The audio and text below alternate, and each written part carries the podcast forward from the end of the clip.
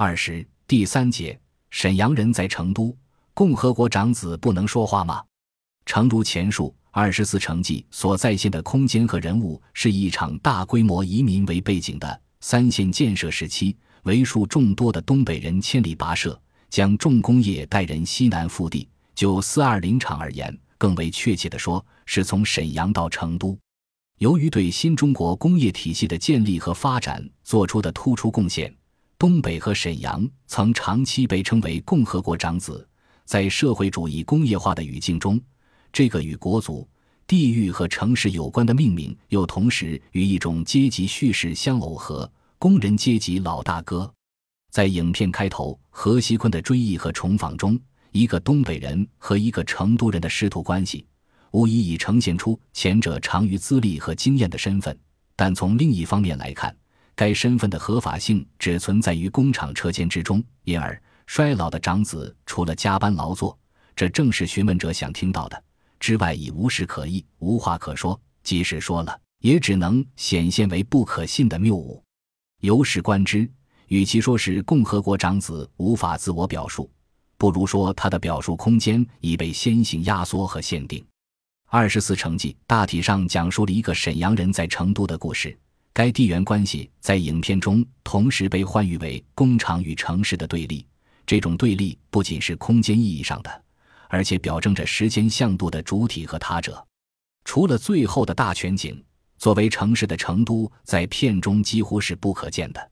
但与此同时，影片又充分利用了这座城市的象征意义。一座诗的城市，既是古代诗人栖居的地方，又是新时期的诗歌和艺术重镇，同时又是贯通古今、以生活富足安逸而著称的消费都市。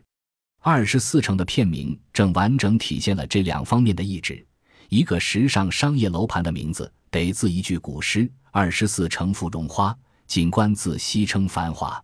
作为诗意高档社区的二十四城，覆盖了工厂的废墟；而成都诗人们的诗句，则以文字媒介的形式覆盖了整部东北工人阶级访谈录。在成都或诗意消费主义成为呈现全体中国人集体记忆的至高时点的时候，共和国长子无论是否有故事可讲，实际上都已不再是记忆的主体。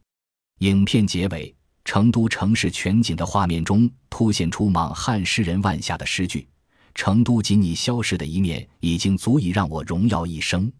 消逝的一面，却是成都曾经拥有的东西，却与自西城繁华的都市本质无关。吴宁说，只是一个封闭自足的内在他者，做东北人建立的工厂，一个特殊的体制和时代的产物。”通常用计划经济来命名的时代，是全体中国人曾经共同经历的，但却与国族身份认同所借重的统治时间无关，因为这个过去已凝滞和物化为一种特殊的空间和职业，一个欧阳江河玻璃之城中的意象。整个造飞机的工厂是一个个巨大的眼球劳动，是其中最深的部分。东北工人阶级获得了工业劳动的专利权。却失去了自己的城市和生活的整体性。从成都作为试点的角度来看，一群东北人被隔绝在城市之外，不仅因为他们是移民。二十四城记的地理再现模式，事实上可以追溯到一部以沈阳本地工人为对象的著名纪录片王兵的《铁西区》。在这部长达九小时的影片的三个部分——工厂到燕粉街到铁路的呈现中。作为沈阳五大城区之一的铁西区，仿佛向来只是由工厂和贫民窟组成的孤岛。和贾樟柯一样，王兵认为自己拍的是一个主流人群的生活。然而，在经过对厂房车间和工人家庭内景的拍摄之后，影片的中部却着落于一个铁路沿线的边缘人传奇。在铁西区之后，铁西区的工厂整体搬迁出沈阳市区，而原址修建了工业博物馆。与此同时和之后，许多城市工业区的改造与表意皆如法炮制，包括作为楼盘和电影的二十四城，历史就这样被艺术的记忆了。然而，这种记忆的艺术却完全没有能力想象另一种工厂，一种与城市整体生活的命运血肉相连的生产空间的历史，因为在其诗意消费主义的视野里，根本不存在占据大都市中心的工厂和工人阶级。于是，作为差不多同时出现的历史或怀旧表象，工厂和城市成了时空上的二元对立。前者是封闭、半封闭的重工业，最好是军工、厂房、车间和工人宿舍区；后者则只能由弄堂、胡同、四合院等传统市民空间，或者更为抽象的诗与艺术来代表。而迄今在当代中国史叙述中缺席的，则是这二元空间的广阔中间地带——工人阶级的城市。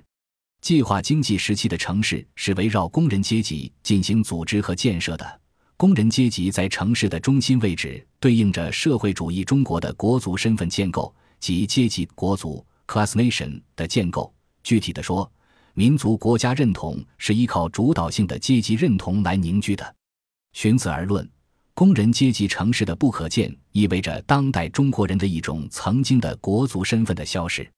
不读纪实风格的电影和创意景观，以工厂或大工业生产的空间再现社会主义计划经济时期的历史，其实是各种不同立场、媒介的话语表述的共识。从集体主义的奉献赞歌到个人主义的压抑指控，从民族国家现代化角度的积累论到普世价值立场上的牺牲论。从新主旋律的粉饰到先锋艺术的暴露，不论在价值判断上存在怎样的差异，皆不脱同一种历史书写的刻板形象。而构成这一外部生产空间的补充的，则仅仅是工人的家庭生活内景的呈现。工厂与家庭似乎就是工人阶级生活的全部。因而，